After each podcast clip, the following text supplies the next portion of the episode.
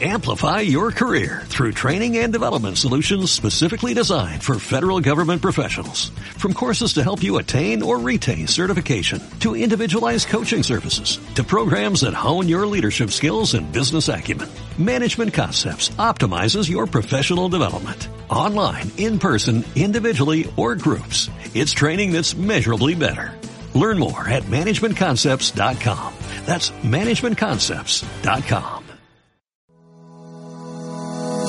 Te damos la bienvenida a los podcasts de Instituto Pensamiento Positivo. Nuestra misión es divulgar y democratizar la inspiración, los conocimientos y las claves prácticas de desarrollo personal y desarrollo profesional para que puedas disfrutar de una vida más plena y significativa. Te invitamos a conocer el máster de emprendedores.com y el máster de desarrollo personal.com.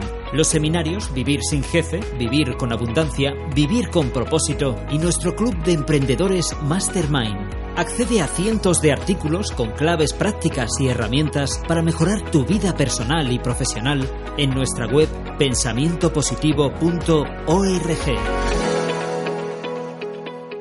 La charla la he dividido en cinco bloques, así que vamos con cada uno de los bloques, charlamos, debatimos y, y vamos avanzando, ¿vale? Primer bloque, oye, ideas previas, le hemos llamado. Habría mucho que contar, sabéis que gran parte de los contenidos de hoy están en el seminario Vivir con Abundancia, que lo hacemos ahora en noviembre y lo hacemos en mayo, pero aquí lo que hemos traído es como la esencia de la esencia de la esencia, así que vamos a por ello. Primera idea, necesitas aprender sobre dinero, porque es una herramienta que vas a utilizar cada día. Yo cada día me encuentro emails, me encuentro alumnos, me encuentro gente que me dice, a mí esto del dinero me da pereza, yo no valgo para los números. ¿Habéis escuchado esto alguna vez? Digo, pues si no hay que valer para los números, y lo que hay que valer es para ahorrarlo y para gastarlo, o sea, no, no te hace falta saber de números, tienes que... Entonces, lo que quiero decir con esto es que nadie te lo va a enseñar, pero que es imprescindible porque es una herramienta que empleamos cada día. Lo voy a decir a modo de titular, que sabéis que me gusta, y es, si no estás gestionando bien tu dinero, alguien, ¿quién? No sé, alguien está gestionando tu vida. ¿A que se entiende fácil? Si tú no estás gestionando bien tu dinero, hay alguien que está gestionando tu vida. ¿Por qué? Porque si tú no gestionas bien tu dinero, probablemente haya alguien que esté gestionando tu tiempo. ¿A que se entiende así fácil? Y tu tiempo es tu vida. Entonces, a mí todo este tema de la inteligencia financiera no me interesa para fomentar la avaricia de nadie, para fomentar la codicia de nadie. si alguien venía a la charla esperando darse golpes de gorila, ¿sabéis los cursos de los americanos? De y te vas a hacer rico y dile al otro que es un mierda porque solo va a ganar 6 millones en los próximos dos meses y tal. Bueno, ese rollo no es el rollo del instituto. El rollo del IPP, del Instituto de Pensamiento Positivo, es vamos a aprender a hacer las cosas, vamos a planificarlas, vamos a aprender inteligencia financiera, se puede cambiar una vida, se puede y se debe, pero mi experiencia personal y la de las muchas personas que conozco me dice que hay que hacerlo paso a paso, que se puede hacer, pero que llega un trabajo. Así que, eh, primera idea de, las ideas previas es, nadie te va a enseñar de dinero. ¿Os habéis dado cuenta ya de que hay toda una industria que vive de que tú no sepas de dinero? ¿Esto, eh, ¿Tengo que incidir en la idea o ya, ya nos hemos dado cuenta? O sea, hay mucha gente ahí fuera que vive de tu ignorancia financiera, vamos, de la tuya y de la mía, o sea, de la de todos. Entonces, la tuya menos. Afortunadamente menos porque le he dedicado muchas horas. Eh, yo creo que hay una, mira, yo, yo creo que hay una cosa que es básica en la vida y es que cuando uno quiere saber de algo, que empieza a dedicarle horas. O sea, al final la única diferencia entre tú y otro señor o señora que está en otra posición son horas. ¿Os habéis dado cuenta? ¿Esto no te parece profundamente, a mí me parece profundamente tranquilizador? Yo veo a alguien que tiene un resultado y entonces yo digo, genial, me encanta ese resultado y yo lo miro en horas y digo, ¿cuánto cuesta ese resultado? ¿5.000 horas? ¿8.000 horas? ¿10.000 horas? ¿20.000 horas? Y luego me pregunto, ¿estoy dispuesto a pagar el precio? Y si estoy dispuesto a pagar el precio, bien. Y si no estoy dispuesto a pagar el precio, se acabó la envidia, se acabó el, quererlo para mí. Esto es una cuestión de estar dispuesto a pagar el precio. Así que la idea primera que os quiero transmitir es, por favor, es importante aprender sobre dinero. Y aprender sobre dinero es una cosa, yo creo que hay dos, dos asignaturas que necesitamos aprender. Hay muchas, pero dos mínimas. Una es dinero y otra es salud. ¿Os habéis dado cuenta que sin estas dos energías estás mal? ¿Te has dado cuenta ya? Te duele la cabeza y solo te preocupa un tema en el mundo. Te dice, tú estás con dolor de cabeza y te dicen, señale el, por orden de preferencia qué le preocupa más. Uno, el deshielo de los polos. Dos, la desnutrición infantil. Tres, que su vecino cojo no pueda salir de casa. Cuatro, su dolor de cabeza. ¿Y qué marca todo el mundo? El cuatro. Pues es que es así. Así que primera idea, responsabilízate. Segunda idea, nadie te lo va a enseñar. Tienes que espabilar, ya está. O sea, bueno, algunos sitios como esto hacemos conferencias gratuitas.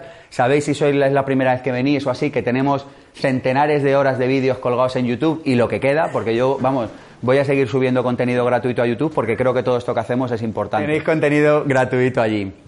Más cosas. Eh, otra idea importante es que asumas la responsabilidad. Fijaros que vivimos en una sociedad en la que hay mucha gente que vive de que no asumamos nuestra responsabilidad. La responsabilidad de nuestra economía es nuestra, desde mi punto de vista. Es decir, tú eres el último responsable de lo que pasa en tu economía. ¿Por dónde voy con esto? Con que, con que cojas las riendas de tu economía. Fijaros que mucha gente se cree que el paro es un derecho. ¿Os habéis dado cuenta de esto? Empieza, es el momento en el que empiezo a hacer amigos, ¿vale? pero decir que el paro es un derecho es tanto como decir que yo tengo derecho a estrellar el airbag de mi coche. Lo cual, en cierto modo, es verdad, porque el coche es mío. Pero es una soberana idiotez. ¿Me explico? Entonces, el paro no es un derecho, el paro es un airbag. Entonces, a lo que voy con la situación de responsabilizarte de tu economía es que no seas una carga para los demás, que no te conviertas en un incordio para la sociedad, en un incordio para tu familia en un incordio para otros.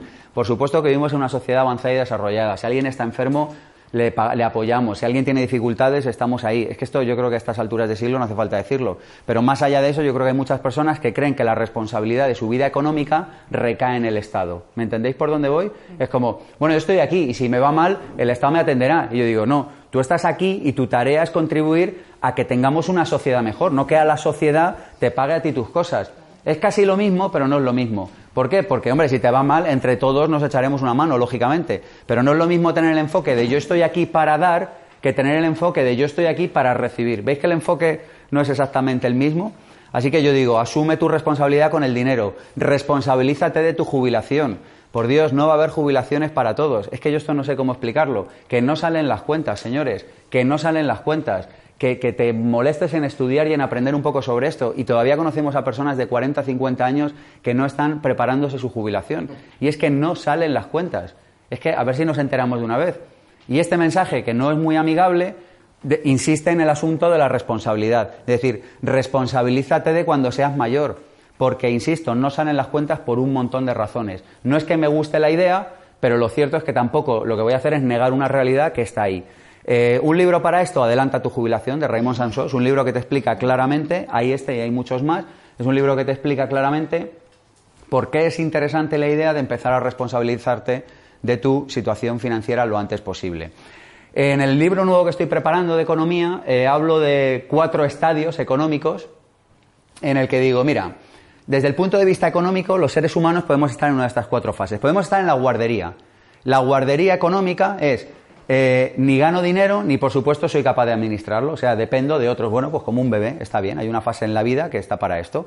Pero económicamente hay personas que cuando se hacen adultas siguen en la guardería económica, es decir, dependen de que alguien les dé comida, de que alguien les dé techo. Insisto, obviando que hay personas que no tienen la capacidad, por la razón que sea, física, psicológica o lo que sea, pero hablo del común de los mortales.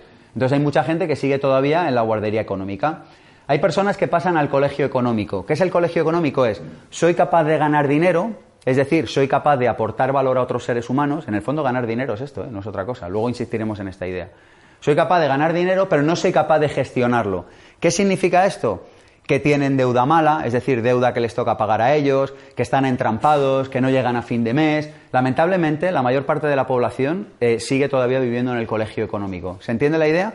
Soy capaz de ganar dinero, pero no soy capaz de administrarlo. Personas con 30, con 40, con 50 años que ganan 2.000 y gastan 2.100 un mes, 1.997 otro. ¿Veis? Es como, como que va y la cosa como ah, por los pelos. Hay un estadio al que muchas personas siguen creciendo y avanzando, que es el Instituto Económico. ¿Qué es el Instituto Económico? Es un sitio donde, por un lado, ganas dinero y, por otro lado, sabes administrarlo. ¿Veis la idea? Guardería económica, ni gano ni lo sé administrar, dependo de otros. Colegio lo gano, pero no lo sé administrar, dependo de deuda mala, me tienen que hacer algún préstamo, no llego a fin de mes, voy trampeando. Instituto económico es, soy capaz de ganar y soy capaz de administrar.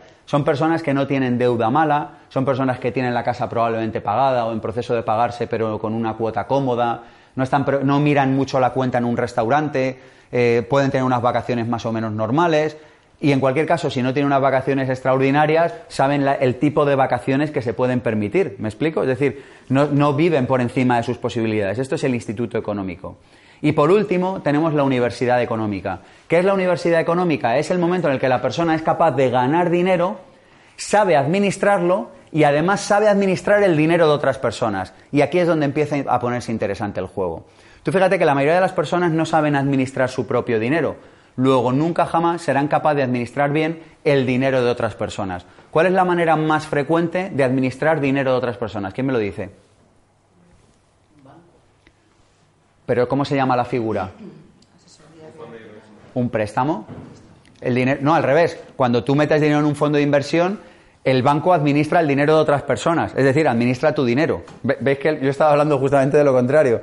Para que a ti, para, en la universidad económica, para que a ti te vaya bien, si has pasado por el instituto, es decir, si sabes ganar y administrar tu propio dinero, el siguiente paso natural es saber administrar bien el dinero de otras personas. Pedir dinero prestado para montar un negocio, pedir dinero prestado para comprar una formación y desde mi punto de vista pocas cosas más para poder eh, para pedir dinero prestado. Este es un punto de vista muy personal, pero yo lo que creo es que no hay que pedir dinero prestado salvo para construir dinero. ¿Se entiende lo que acabo de decir? Esta es la diferencia entre deuda buena y deuda mala. Deuda buena es la que te permite seguir creciendo y deuda mala, que es la que utiliza la mayoría de las personas, es la que te lastra al fondo del océano. Es una piedra atada al tobillo que te tira al fondo del océano. ¿Entendemos la idea de la guardería, el colegio, el instituto y la universidad? Pues bien, cada uno de nosotros tiene que contarse verdad de dónde está. Porque si te cuentas verdad de dónde estás, puedes tomar decisiones y puedes adoptar hábitos para protegerte de ti mismo. Si yo sé que estoy en la guardería o en el colegio o en el instituto incluso, sé que hay decisiones que no puedo tomar. ¿Por qué? Porque no soy capaz de no seré capaz de administrarlas. Es como si yo estoy acostumbrado con un monopatín o un triciclo y me dicen, toma, tienes aquí las llaves del Ferrari, ¿lo quieres llevar? Y dices, pues yo creo que antes de llevar un Ferrari tendré que saber llevar una motocicleta, luego tendré que saber llevar un coche pequeño, luego tendré que saber llevar uno grande, entrar en circuito y ya por último, si acaso, si me apetece, me cojo el Ferrari. Pero claro, cuando tú le dejas dinero a otras personas, a personas que están en el colegio, en la guardería, la historia acaba mal. Y se llama intereses para toda la vida, tarjetas de crédito que no se saldan el día uno, y vacaciones a, a préstamo y un montón más de tragedias que todos conocemos. No aquí, pero que ahí fuera pasan, ¿sabéis? O sea que aquí no. Aquí no, pero ahí fuera hay gente que le pasa. ¿Nos ha parecido útil este esquema como para, eh, para encuadrar? Entonces, esto eh, estamos en ideas previas. Hay otro concepto básico de ideas previas que a mí me parece interesante compartir y es la idea de aprender permanentemente. Voy a explicar este concepto. ¿Qué es esto? Es, no llegamos nunca a un, destino en algo. Hay veces que nos podemos conformar y está bien. Y hay tipos de conocimiento que nos permiten desenvolvernos. Imagínate que dices, voy a aprender de salud. Pues llega un momento, no tienes ni idea, sube una curva y de repente ya empiezas a aprender más lentamente. Y tú puedes decir, vale, yo con lo que sé ya me quedo aquí. Pero mi propuesta es, sigue aprendiendo permanentemente de salud, porque es tu recurso más valioso. Pues con el dinero yo diría lo mismo. Yo diría, aprende permanentemente. ¿Y qué es aprender permanentemente? Clave práctica. Todo el mundo lo va a entender súper fácil. Es, todo lo que no entiendas, ¿qué hay que hacer? Preguntarlo. ¿A qué es fácil de entender? Yo hace poco hice una cosa con un banco y me mandaron una documentación el día anterior de lo que tenía que firmar, como de 60 páginas. Y claro, yo se me, se me iluminan los ojos. Digo, si se creen que no me lo voy a leer y si se creen que lo voy a firmar antes de preguntar todo, digo, lo llevan claro. Pero no por nada, sino porque yo tengo unos hábitos para protegerme de mí mismo. Y un hábito es no firmo nada que no entienda perfectamente.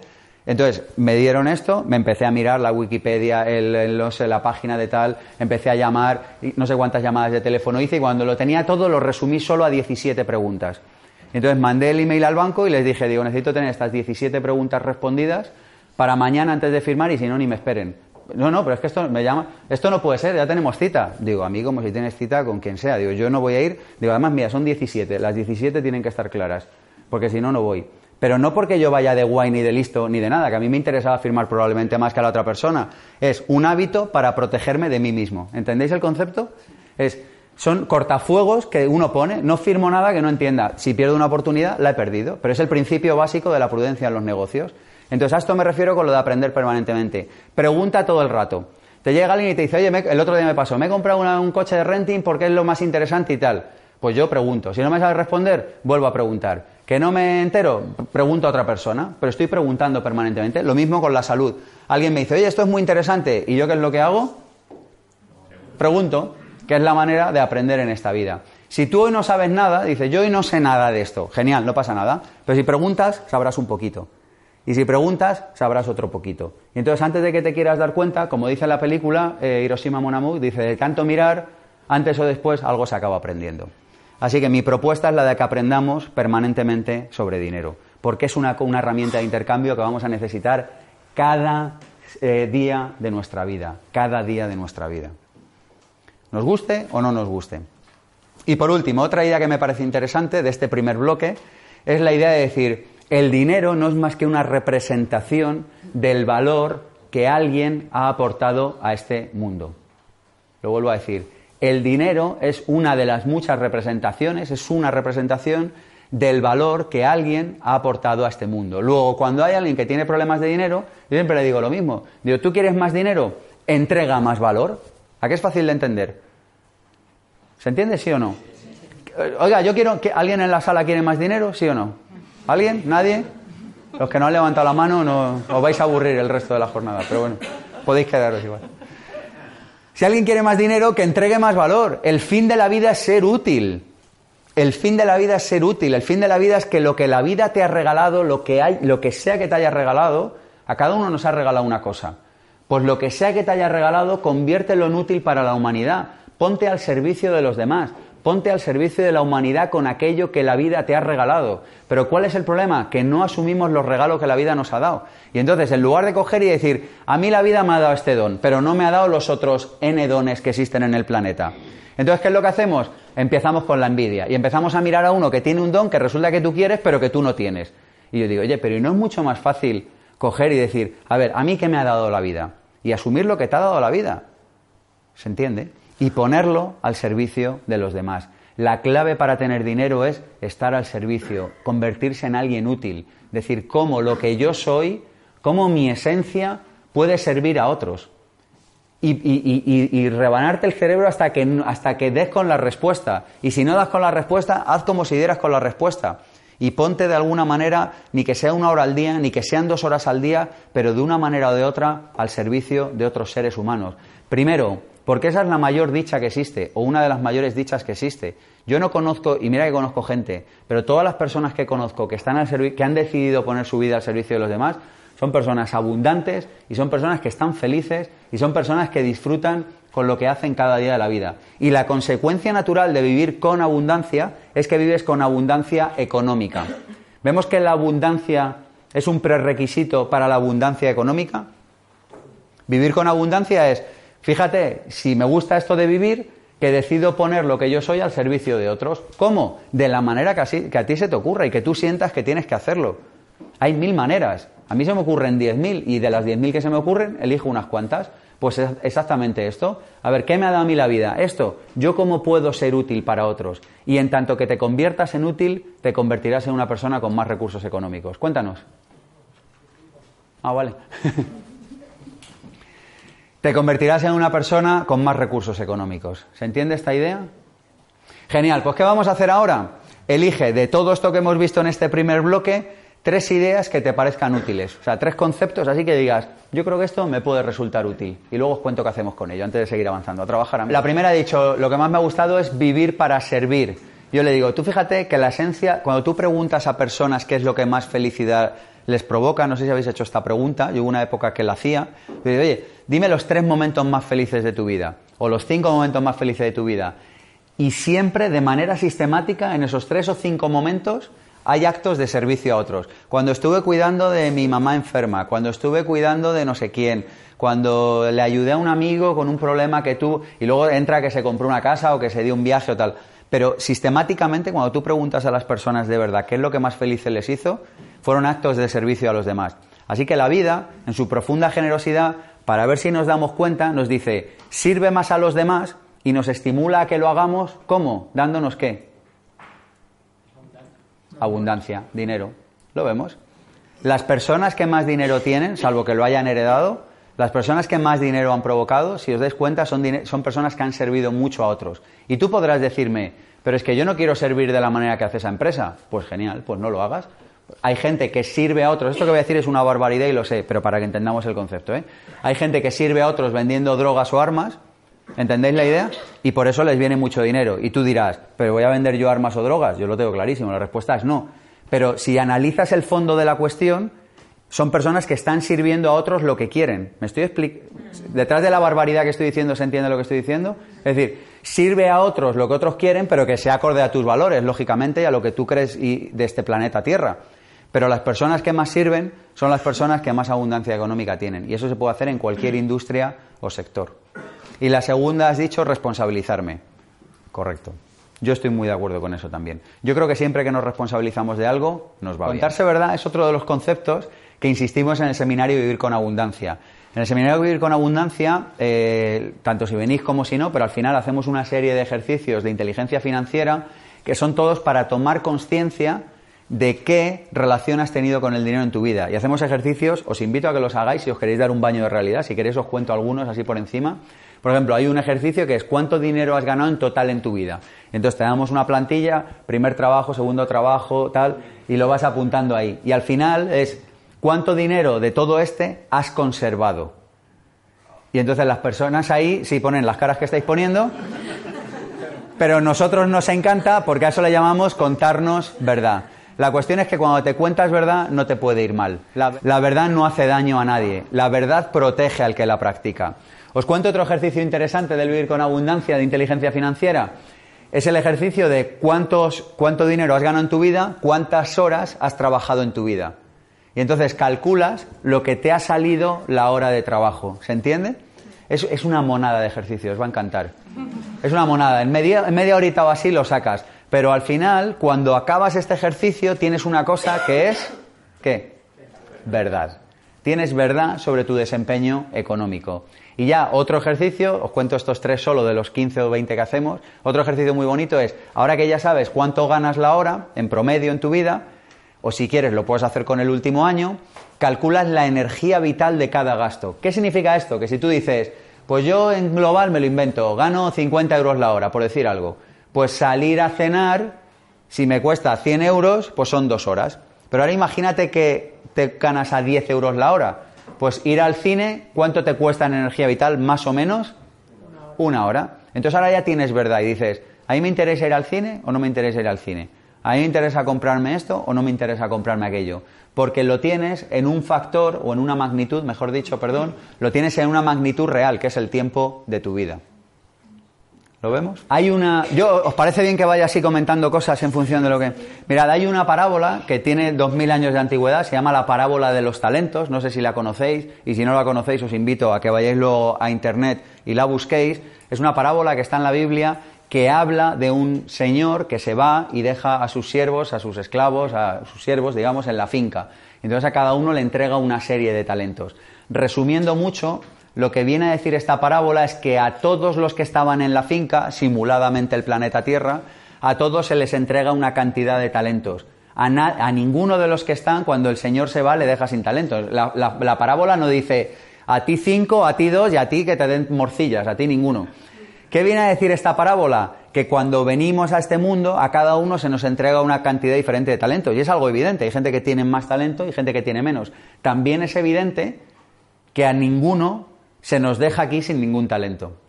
¿Cómo sigue la parábola? El Señor se va y cuando vuelve pasados los años le va preguntando a cada uno qué ha hecho con esos talentos. Aquel que más talentos tenía, ¿qué es lo que imaginéis que hizo? Los multiplicó.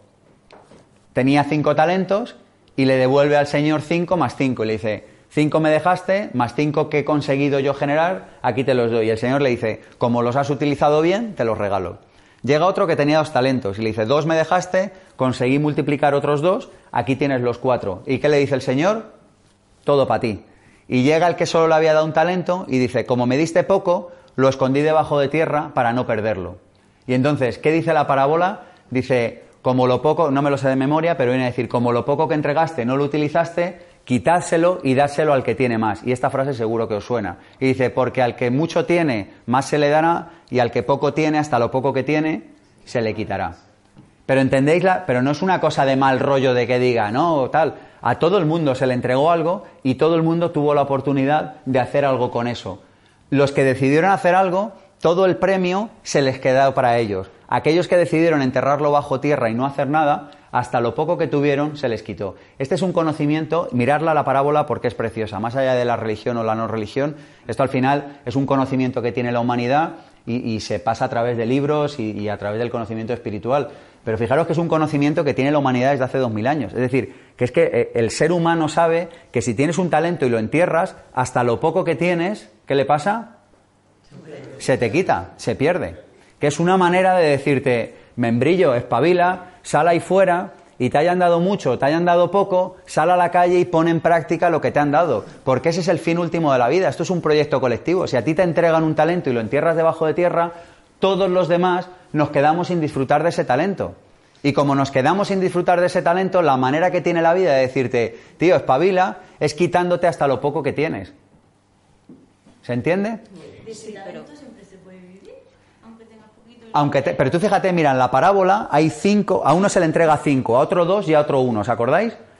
¿Qué te viene a decir esto? A uno se les entrega mucho, a otros poquillo y a otros muy poquito. Pero al que tiene dos, cuando vuelve con cuatro, el Señor le dice, los dos que te di, más los otros, para ti, no tienes que rendirme ninguna cuenta. Lo que, quiero preguntar es que, de lo que te gusta realmente, ¿puedes vivir? ¿Puedes sacar dinero? Pero es que esa pregunta me parece, es como si dijeras, oye, ¿puedo respirar aquí ahora? Mira, y te agradezco que la hagas.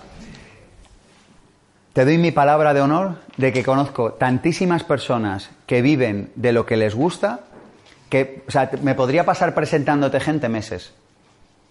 Pero el problema es que por alguna razón que no soy capaz de comprender, ahí fuera existe la creencia de que uno, yo la tuve también, de que uno tiene que tomar una, una decisión y dedicarse A, a ganar dinero, B, a hacer algo que me guste. ¿A qué esa idea está por ahí fuera más o menos? Está, está merodeando, no es, no es que nadie te llegue y te diga, oiga, firme aquí el recibide que tiene esta idea en la cabeza y tú firmas el recibide. La... O sea, no es una cosa así. Pero está como, está como difusa. O sea, la gente más o menos está en el paradigma de tengo un tiempo limitado en la Tierra y tengo que decidir si me quiero ganar la vida o tengo que decidir si quiero aportar mi talento a los demás. Y yo digo, no, no y mil veces no. La verdadera abundancia es lo uno y lo otro. No es lo uno o lo otro. Pero necesitamos creérnoslo y necesitamos ser humildes para aprender. Y ser capaz de tener un talento y vivir de él va a exigir que aprendas de dinero. Y si no te gusta, te aguantas. Va a exigir que... No, es que es verdad, porque mucha gente me dice, nosotros, ahora os hablaré de una herramienta que damos en los seminarios y en el máster, que es el Excel de, eh, inteligencia financiera. Mucha gente me dice, es que me da pereza. Digo, ya, y a mí. Digo, digo pero claro, si, si haces lo que... No, pero es la verdad. Digo, claro, pero si hago lo que muy poca gente está dispuesta a hacer, tendré una vida como muy poca gente va a ser capaz de vivir. Si hago lo que solo la mayoría de la gente está dispuesta a hacer, pues ya sabéis qué tipo de vida voy a tener. Entonces, al final hay que ser humilde. Y la humildad pasa por decir, yo soy, yo hace 10 o 12 años dije, yo no tengo ni puñetera idea de esto. Es que o espabilo, o me voy a pasar. Y es que además te lo prometo que lo vi claro. Dije, o espabilo, o yo ya sé el camino que me toca. ¿No, no, habéis tenido esa sensación a veces que dice, mira, la ruta que a mí me ha tocado por el lugar histórico, el momento, la familia y la ciudad y todo donde he nacido es esta? Y yo la miraba así, hostia, yo no veía más que tormentas al fondo, ¿sabes? Veía tormentas, granizo, oscuridad y, noche. Y entonces dije, pues me tendré que inventar otra. Pero eso exige humildad. Entonces no es como estoy sentado en una silla y digo, pero ¿se podrá vivir de lo que quiero o no? Claro que se puede. La pregunta que yo te devuelvo, parece que te estoy, parezco tu padre así de golpe, que te lo digo con cariño.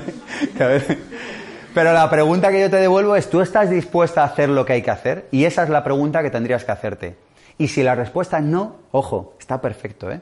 Te vas a ver atardecer, ahora hay un atardecer aquí precioso en el Parque del Oeste, en la Casa de Campo, ves atardecer, disfrutas de la tarde y todos están amigos. Pero por lo menos no te estás contando una mentira. ¿Me explico? Yo no estoy Hay gente que lo dice. Yo conozco personas, ¿sí? me parece de una honestidad brutal. Y es que además está perfecto. Oiga, yo no estoy dispuesto a pagar el precio para tener no sé qué resultado. Y yo digo, bravo, eso me encanta. Pero el oiga, ¿se podrá tener ese resultado? Pero no, pero, pero ¿no ves que hay gente que lo tiene? ¿Qué, qué parte de hay gente que lo tiene no entendemos?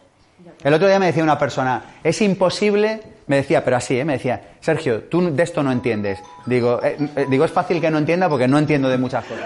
Me decía, es imposible vivir de la actuación en España. Dice, es completamente imposible. Y yo decía, claro, es verdad, digo, porque, porque Javier Bardem, digo, el pobre ahí pasando hambre y tal, y Penélope Cruz igual, o sea, gente, gente que apenas llega a fin de mes y que no... Dice, no, pero eso es otra cosa. Digo, ¿pero qué otra cosa? O sea, tú me estás diciendo que no se puede vivir de la actuación y yo te pongo gente que vive de la actuación. Ya, pero eso es otra cosa. Pero ¿qué otra cosa? O sea, eh, ¿habrán hecho algo que tú no has hecho? No sé muy bien qué, por cierto, porque es verdad que de, ese mundo lo desconozco prácticamente todo. Pero, pero, o sea, lo que me estás diciendo en esencia no es cierto. ¿Se entiende lo que estoy queriendo decir? Claro que se puede vivir. Es que es más. Es que necesitamos ser un ejemplo para el mundo, pero si no, que, que- bueno, pero ¿qué rollo de planeta es este? O sea, un planeta en el que venimos y es como, no, se te entrega un talento y no puedes vivir de él. Pero qué, pero esto sería una estafa. Esto sería un rollo. Yo me daría de baja, ¿sí o no? Si fuera así, pedir la baja. Me voy a otro sitio, hala, ¿no? Presento mi dimisión. Los únicos que no lo sabemos por tozudez y por engreimiento somos los seres humanos, porque no hay ningún, ninguna parte de la naturaleza, o sea, una semilla de pino semilla de pino y tú la echas en un sitio, la echas en otro y lo máximo que hará es intentar crecer como semilla de pino. Pero los humanos nos dan la semilla de X y entonces empezamos, ¿seré yo pino o seré roble? Voy a consultar a un psicoterapeuta porque quizás sea álamo. Claro, vosotros os reís, pero ¿y si fuera fresno? ¿Eh? ¿Nunca os lo habéis planteado? Claro. Y entonces así andamos los humanos y entonces van pasando los años. A nosotros nu- nuestro cliente medio lleva con 30, con 40, Y de repente dice, uy, se me ha ido la mitad de la vida y sigo aquí pensando si soy fresno o álamo. Y es una pena, porque la semilla de pino no tiene esa, esa duda. Por cierto, yo no he hablado con una semilla de pino nunca, estoy haciendo una asunción, pero, pero la- la naturaleza es lo que es. Lo conté el otro día en una conferencia, no sé si alguno vino. Este verano estuve sin coger el coche un montón y cuando llegué de repente, yo dejo el coche en una planta menos 5. O sea, es como la siguiente ya es el infierno. O sea, es una cosa. O sea, imaginaros 5, ¿no? Y entonces de repente lo dejo ahí en la 5 y cuando lo voy a coger después de todo el verano, siempre cuando dejas un coche sin coger, ¿qué haces? Cruzarlo y dices, que arranque, que arranque. ¿sabes? Entonces cojo, arranca y voy a salir por la rampa del garaje y en la rampa del garaje, en una planta menos 5, pegada ahí, imaginaros sin luz, sin agua, nada, había un tallo de una planta así. No sé qué carajo pintaba esa semilla allí. No había nada de luz. Está a oscuras. Y de repente había conseguido salir un tallo así. Me quedé maravillado. Digo, esta semilla no es como los humanos, ¿sabes? Los humanos nos dan el talento, nos dan la, fuerza de la semilla y empezamos a cuestionarlo todo el rato. Y esa semilla dice, yo soy semilla y mi trabajo es ser lo que he venido a ser. ¿Que hay poca luz de sol? Bueno, allí es que no hay luz, de- no se sabe ni lo que es la luz de sol allá abajo, ¿no? ¿Que no hay luz de sol? Me parece bien, con la del fluorescente ya me apaño. ¿Que no hay humedad? Algo me caerá. ¿Que hay humo de coche? Me parece estupendo, esto es lo que hay, ya buscaré yo oxígeno. Pero eso no es maravilloso. Eh, Entonces yo lo veía y dije, claro, esto es el ejemplo del que tenemos que aprender los seres humanos. Entonces cuando tú me dices, pero ¿cómo voy a saber yo cuál es mi, mi talento? Y yo digo, pero ¿cómo no ibas a saberlo? Es algo que se te da bien fácil, es algo que disfrutas haciendo, es algo que se te pasa el tiempo volando y es algo que te permite palpar la abundancia verdadera de la vida. Y a uno les gusta estar en un laboratorio, a otro le gusta tocar la guitarra y a otro les gusta hacer vida contemplativa. Y está todo perfecto. Lo único que tenemos que hacer es asumir lo que somos y eso es lo que no hacemos. Y así nos va. El problema al final nunca es un problema económico, es un problema de otro tipo que se manifiesta, desde mi punto de vista, en lo económico. Que es una manera de moverte así, de zarandearte y de decirte, mira donde tienes que mirar. Yo, yo lo que he dicho es responsabilizarnos de nuestra vida económica. Como primera idea es empezar ya a trabajar en nuestra jubilación. Que por cierto, sabéis que la, edad de jubilación uno la puede decidir. Pero no me refiero a nivel legal. Me refiero que uno puede coger y decir, yo voy a ahorrar el suficiente dinero y voy a generar el suficiente patrimonio para jubilarme en 12 años, en 8, en 16. Es decir, que lo de la edad de jubilación a los 65 es otro eh, paradigma que yo creo que está obsoleto, aunque hoy no voy a entrar en eso. Pero que uno puede decidir cuándo jubilarse, igual que uno puede decidir cuánto dinero va a ganar el año que viene. Esto lo sabemos. ¿No lo decidís? Claro que sí, claro, es que es como se hace. Vamos con herramientas, vamos con el punto número 2. Vamos con el punto número 2, herramientas. Os voy a contar tres de las herramientas que explicamos en el seminario Vivir con Abundancia. Si alguien viene al seminario, pues las aprenderá a hacer mejor y si no, por lo menos hoy os las lleváis, ¿vale? Pero son tres herramientas que os invito a que hagamos cada mes para que tengamos verdad sobre el dinero y para que tengamos la capacidad de gestionar nuestra energía. La primera herramienta es el presupuesto. El presupuesto es una herramienta que te dice dónde va a ir el dinero para que no te tengas que preguntar dónde ha ido el dinero. ¿Os ha pasado alguna vez que dices, pero ¿y qué ha pasado con el dinero este año? ¿Os ha pasado esto alguna vez que de repente pero ¿qué ha, qué ha sucedido, no? Bueno, pues si tuvieras un presupuesto, sabrías dónde va a ir el dinero, no preguntándote dónde ha ido el dinero. Vamos a ver cómo se hace un presupuesto muy rápidamente. Los que vengáis a vivir con abundancia, os damos un Excel para bobos. O sea, un niño de 5 años lo sabe usar y te lo explica todo. Pero para los que no, igual, os lo damos. Un presupuesto, la primer, un presupuesto familiar no estoy hablando de presupuesto de empresa, esto lo explicamos en el vídeo sin jefe, hoy no vamos a hablar de eso. Hoy estamos con finanzas personales, así que explicamos cómo se hace un presupuesto familiar. Entendemos que son dos cosas diferentes. Presupuesto de empresa o de tu vida como autónomo. Si eres autónomo tienes que tener dos presupuestos. Uno de tu actividad profesional y otro tuyo como particular. ¿Esta idea se comprende, sí o no? Son dos diferentes, ¿vale? Hoy vamos a explicar el tuyo como persona, que te vale tanto si trabajas por cuenta ajena como si eres autónomo, como lo que sea. Entonces, en el personal tanto si eres autónomo como si trabajas por cuenta ajena, tendrás un ingreso más o menos regular al mes. De ese ingreso regular vamos a ver en qué partidas lo dividimos.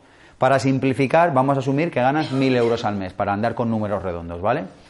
Entonces, la primera idea es que esto que llamamos vivir le podemos dedicar aproximadamente un 50%.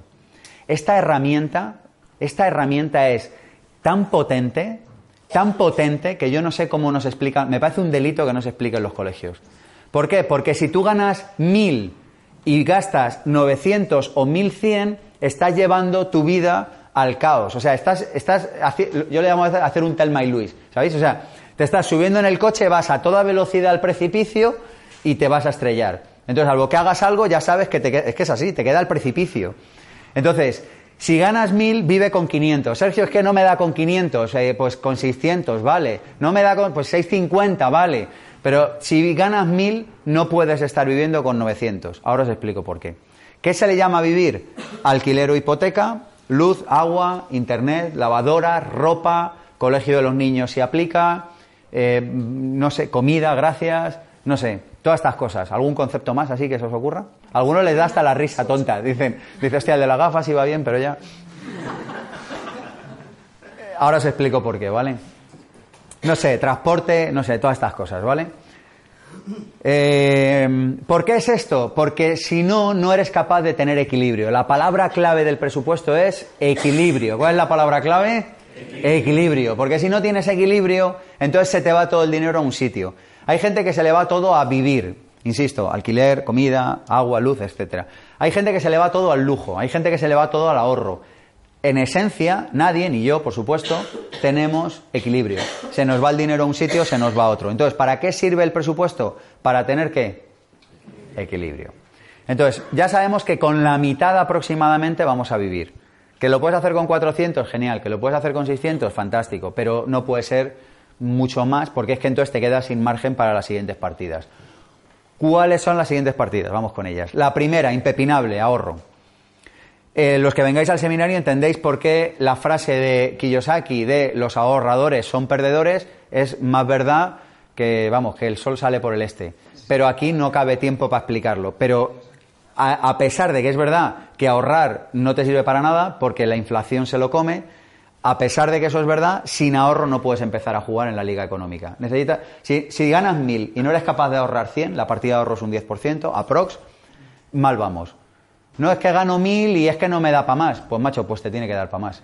Es que no sé cómo explicártelo. Mira, yo, yo predico con el ejemplo. Yo viví ocho años en un cuarto interior en Lavapiés. Y viví ocho años porque no me daba para más. Y te puedo garantizar que sé apreciar las buenas casas como el que más y tuve un Opel K desde el año 89 hasta que, hasta que ya no daba más de sí. Y te puedo apreciar que sé conducir un buen coche y sé apreciar el valor de conducir un buen coche.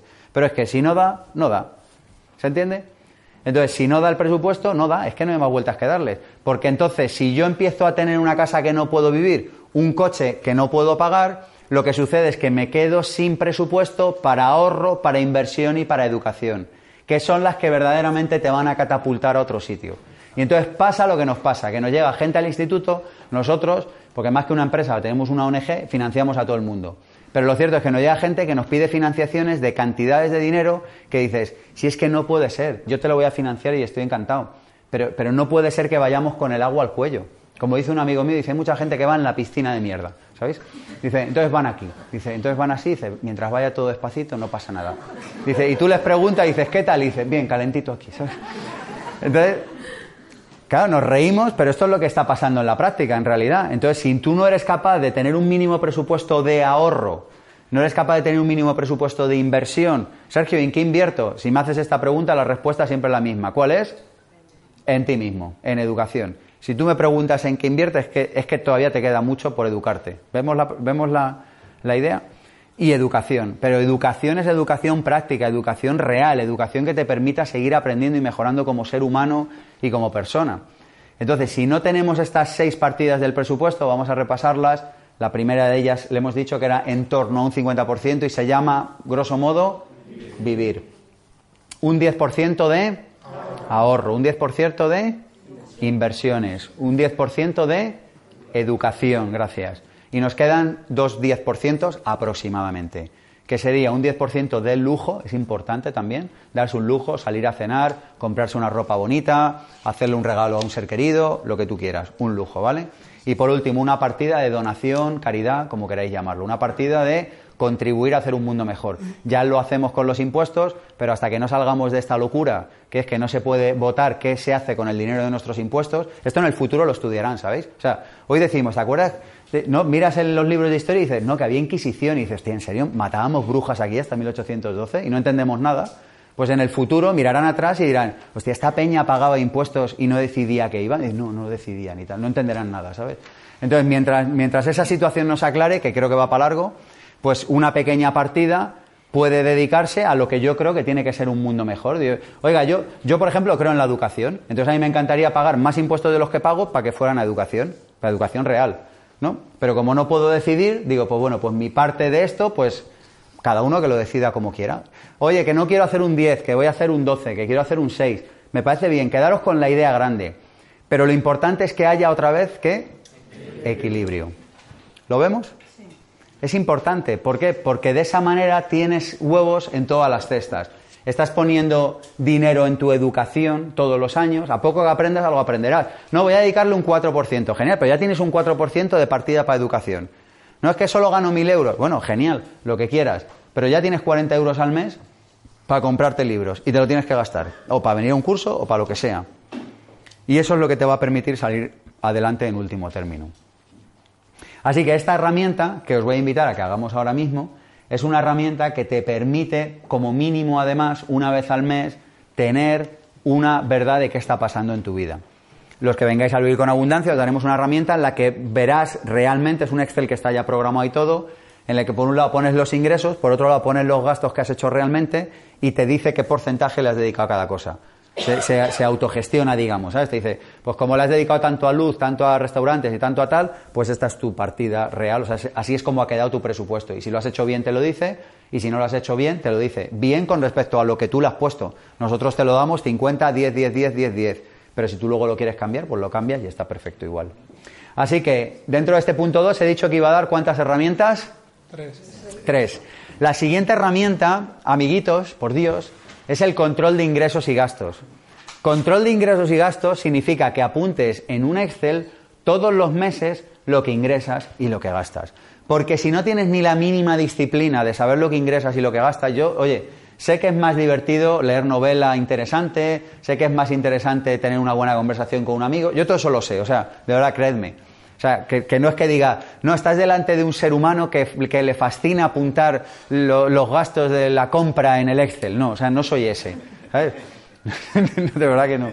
Pero es que hay que hacerlo. ¿Veis la idea? O sea, es como, claro, si me preguntas por la noche, ¿qué prefieres? ¿Irte a la cama directo o lavarte los dientes? hombre, pues por preferir me iría a la cama directo, pero es que me lavo los dientes. ¿Veis?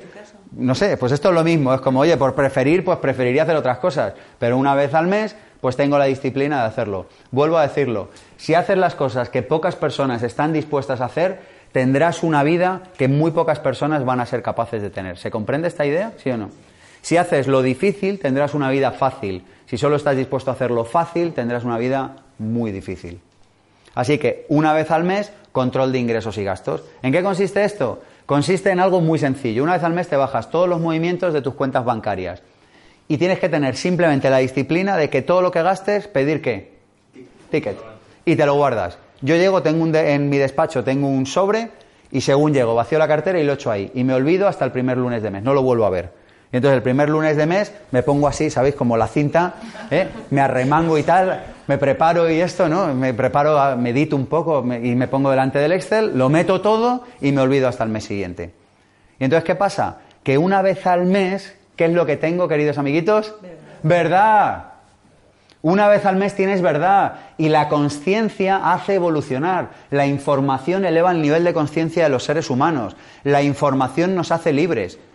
Cuando un ser humano tiene información, su nivel de conciencia automáticamente evoluciona. Cuando tiene información de la buena, claro, si pones la tele, pues tu nivel de conciencia ya sabes lo que le va a pasar. Pero me refiero, si tienes conciencia, si tienes información de la buena, tu nivel de conciencia va a aumentar. Entonces, por lo menos una vez al mes dices, me he gastado 75 o 175 o 375 en restaurantes, lo que sea. Y me he gastado 27 o 127 o 227 en comida o lo que sea. Y entonces, cuando lo haces un mes da igual. Pero cuando tienes un histórico como tengo yo de un montón de años, empiezas a ver tendencias, empiezas a ver patrones, te puedes corregir. A mí, por ejemplo, una cosa que me pasa es que el, presupuesto de lujo me cuesta gastarlo. Entonces, ¿qué pasa? Que tengo que obligarme, ¿mola o no mola? Claro, pero por, qué? Porque tengo un hábito para protegerme de mí mismo, tengo un presupuesto con un hábito de lujo. ¿Para qué? Para recordarme que la vida también es eso. Y entonces, si yo no tuviera presupuesto, no me daría cuenta, porque yo soy feliz. A mí me pones a hablar de esto y me puedo tirar aquí todo el día, ¿sabes? Pero yo sé que lo otro también es importante, porque cuando lo hago también me sienta bien. Entonces, el presupuesto es lo que me permite irme dando cuenta de eso. Entonces, llega todos los años me pasa igual. Llega octubre o noviembre y digo, hostia, que me tengo que gastar el presupuesto y es que no me quedan fines de semana. Si es que. Pero os dais cuenta, pero habrá otro que le pasará al revés, que dirá, joder, estoy en septiembre, octubre y es que no he ahorrado, me toca apretar un poco y ahorrar. ¿Vemos la idea? ¿Te da qué? ¿Que se me ha olvidado? Equilibrio y verdad. Te da equilibrio y te da verdad. Así que tres herramientas. La primera hemos dicho que se llama presupuesto. presupuesto. La segunda hemos dicho que se llama control de ingresos y gastos. Y la tercera hemos dicho que se llama... No lo he dicho. balance. La tercera se llama balance. ¿Qué es un balance? Es muy fácil. Un balance es la diferencia entre lo que tengo y lo que debo. No lo que ingreso y lo que gasto. ¿Se entiende la diferencia? ¿Sí o no? Vale. Una cosa es lo que ingreso y lo que gasto y otra cosa es lo que tengo y lo que debo. Si tengo un coche, en el balance tendré un coche y la deuda que tenga de ese coche. Y por otro lado tendré ingresos si genero ingresos con ese coche y gastos de la gasolina, los neumáticos, el seguro, etcétera. Es decir, son dos magnitudes diferentes para entender la economía. Por un lado lo que tengo y lo que debo, por otro lado lo que ingreso y lo que gasto. Así que el balance es la diferencia entre lo que tengo y lo que debo. Y mi recomendación es que lo hagas una vez al mes. ¿Y qué pones ahí? Todo lo que tienes. ¿Y qué tienes? Un monopatín, una casa, no sé, una joya, siete pares de pantalones vaqueros, una colección de no sé qué, eh, un suelo, un terreno, unas acciones de una compañía, no sé, lo que tengas. ¿Y qué debes? Pues lo que debas. Ojalá sea poco y si es algo, ojalá sea deuda buena. ¿Sabemos explicar la diferencia entre deuda buena y mala? ¿Deuda buena cuál es? La que paga otro. La que paga otro. ¿Acordado? Es muy fácil de recordar, se entiende súper fácil. Te dicen, oiga, esta deuda es buena. Entonces tú dices, ¿quién la paga? Otro. Esta deuda es mala, ¿quién la pago? Yo. ¿Cuánta deuda mala quieres? Cero. Patatero. ¿Vale? ¿Cuánta deuda buena quieres? Tanta como seas capaz de gestionar. Mira, imagínate que yo voy a un concesionario, me compro un coche nuevo, no es una gran idea, pero bueno, me compro un coche nuevo de 10.000 euros. El coche, en cuanto sale del concesionario, ¿cuánto se ha devaluado? 20, 30, entre 20 y 30. Entonces yo, en mi balance, fíjate, en el tengo, tendría por una, en un lado en una cuenta 10.000 euros. Ahora tendré el coche. O sea, perdona, tendré, en el mes 1 tengo 10.000 euros. Y en el mes 2, que es donde me he comprado el coche, los 10.000 euros desaparecen y tengo el coche. Pero el coche no entra como 10.000, entra como 7.000, 8.000. ¿Se entiende la idea? Porque es el valor de venta, no es lo, el valor de lo que te costó. Esto, yo he visto balances de alumnos que dicen, yo me compré un piso me costó 250. Digo, pero tú no me cuentes lo que te costó, que me da igual. Cuéntame en cuánto se vende hoy. Porque al revés también puede ser. Me compré un piso que me costó 100.000 y hoy el piso vale 300.000. Entonces tú tienes que poner 300.000. Es decir, es el valor de reventa en el mercado. Esto es una obviedad, perdonadme los que ya lo sepáis, pero creo que es mejor decirlo que darlo por hecho. Es el valor de reventa en el mercado, el valor de, intercambio en el mercado en ese momento. Con lo cual tu balance con los años va cambiando. Que de repente sube un bien o unas acciones que tienes, sube. Que de repente baja, pues baja. ¿Sí? Dale. Yo lo hago una vez al mes. que es una costumbre que tengo desde hace muchísimos años, porque eh, yo la empecé a hacer cuando tenía mucha deuda y cuando, a ver, yo me hice una deuda muy mala cuando era muy joven, en fin, ¿qué os voy a contar, no? ¿Sigue siendo legal ir a firmar una hipoteca sin inteligencia financiera? Es legal aún, ¿no? No ha cambiado esto, vale. Bueno, pues yo cuando fui era legal. Y entonces una de las, una de las ideas que se me ocurrió fue, si veo la deuda que tengo una vez al mes, por lo menos una vez al mes me carcomeré por dentro. ¿Sabes? Entonces cogí la costumbre de hacerlo el primer lunes de mes y se me ha quedado. Y es que además es que me viene solo. O sea, es como que de repente el lunes, dos lunes o cuando sea ahora que es el primer, bueno, cae en 29, pues al siguiente que caerá en 4. Bueno, este es después del seminario, no sé, pues igual lo hago el martes. ¿Sabes? Pero es que ya es como una cosa que me viene, no sé. Como un hábito que, que tal. Y creo que sirve bien porque por lo menos 12 veces al año te cuentas, ¿verdad? Que yo creo que, hostia, menos, es que ya suena hasta de rebaja, ¿sí o no? Es como de mercadillo. 12 veces, 12 veces, vamos, vamos, que me lo quitan de las manos, ¿no? O sea, una cosa como de, hombre, que menos que 12 veces al año contarte verdad sobre tu dinero, ¿no? Así que yo esa es la propuesta que hago, una vez al mes. ¿Que igual es mucho? Pues una vez al trimestre. Bueno, pues está bien. Pero yo como mínimo, mínimo, yo diría esto, o cuatro o doce veces al año. O un mes y uno, ¿no? Si quieres. No sé. Yo os doy el mapa y luego tú adáptalo a, tu realidad. Yo como soy muy bestia, pues yo decía una vez al mes. Así una... Y es que lo hacía y me picaba, ¿sabes? Porque además tardaba cero coma en hacerlo. Era deuda con Banesto, menos 168. Eh, bicicleta, más 500. Es que tardaba muy poco en realidad en hacerlo. Entonces, por lo menos una vez al mes, sí, es la verdad. Una vez al mes lo miraba así y decía, hostia, yo tengo que espabilar. Tengo que espabilar. El coche se va devaluando, no todos los meses, pero una vez al año como mínimo tendrías que revisarlo. Y sirve, insisto, para lo que le estaba comentando, porque por lo menos una vez al año, perdona, una vez al mes, por lo menos tomas conciencia de tu realidad. O sea, una vez al mes dices, bueno, el coche no ha cambiado mucho, esto no ha cambiado mucho. Dices, vale, mi vida no ha cambiado mucho, qué drama. Y cierras y te vas a hacer tu vida. Y entonces vuelves al mes siguiente. Dices, el coche no ha cambiado mucho, esto no cambia mucho, esto no cambia mucho. Dices, otro drama. Y tú sigues. Pero llega un momento que por acumulación dramática pasará algo. ¿Sabes? ¿Me, explico la idea, sí o no? O sea, ni que sea por, por, ya, no sé, por vergüenza ya, o sea, por decir. Pero claro, hay veces que nos ocultamos la verdad. Hay, la mayoría de las personas, lo creas o no, no saben lo que ganan al año. La mayoría de las personas, lo creáis o no, no saben lo que ganan al año. Ni saben lo que gastan al año. Que a mí es una cosa, hombre, que yo que tengas un margen, yo igual tengo un margen de que un día se me olvide un ticket o yo qué sé, pero es un margen mínimo. Pero que diga, no, es que no sé lo que, no sé lo que gasto al año. Yo me quedo asombraico, ¿eh? ¿No? ¿No os parece sorprendente? Eso en el fondo es no tengo conciencia de mi energía vital. Eso es lo que nos está diciendo ese mensaje. ¿eh? No nos está diciendo otra cosa. Así que tres herramientas. Recordadme, la primera que hemos visto se llama presupuesto. La segunda que hemos visto se llama control de ingresos y gastos. Y la tercera se llama balance. ¿Y cuándo hacemos todo este jaleo? Una vez al mes. Listo. Poneros por grupos de tres y que cada uno le explique al otro la os pedís una y dice imagínate nosotros tres. Pues oye balance presupuesto control de ingresos y gastos. Y cada uno le explica a los otros dos por qué hay que hacer esa herramienta. ¿sabes? se pone como en plan en plan arenga en plan meeting político caliente vale o sea como le, le explica por qué hay que hacerlo y en qué consiste y cómo se hace. Así el que explica aprende dos veces. A trabajar amigos. Venga va pregunta de examen. Cómo se llama la diferencia entre lo que tengo y lo que debo cómo se llama Patrimonio, fortuna. Patrimonio. ¿Sabéis que hay como tres estadios? ¿Os acordáis que antes hablábamos de la guardería, el colegio, el instituto? ¿Os acordáis de esto? ¿Sí? Bueno, pues a medida que la persona va avanzando le van interesando cosas diferentes. Al principio a las personas lo que más les interesa es el sueldo. Llega un momento en el que quizá lo que más les interesa es la facturación. Y llega un momento en el que quizá lo que más les interesa es el patrimonio. Es como una etapa natural. Hay gente que no pasará nunca del sueldo, hay gente que no pasará nunca de la facturación, pero si vas haciendo todo el camino económico, lo que te va interesando por el camino son cosas diferentes. Bueno, ¿está claro esto? Los que les apetezca profundizar más en estos conceptos, pues ya saben, en el vivir con abundancia. Seguimos, bloque número 3.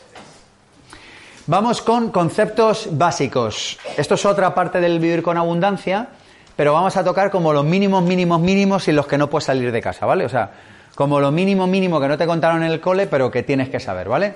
Así que Concepto básico número uno para que te vaya bien en el, en el... Hay muchos, ¿eh? pero bueno, vamos con algunos de los básicos. La diferencia entre activo y pasivo. Vamos a explicarla, es súper fácil. Activo, pone dinero en tu bolsillo. Pasivo, saca dinero de tu bolsillo. ¿A qué es fácil de entender? Pues no debe ser tan fácil. Pero a priori es fácil de entender. Entonces, mi propuesta ya sabes cuál va a ser, que es que colecciones qué? Activos. Tienes que tener una colección de activos.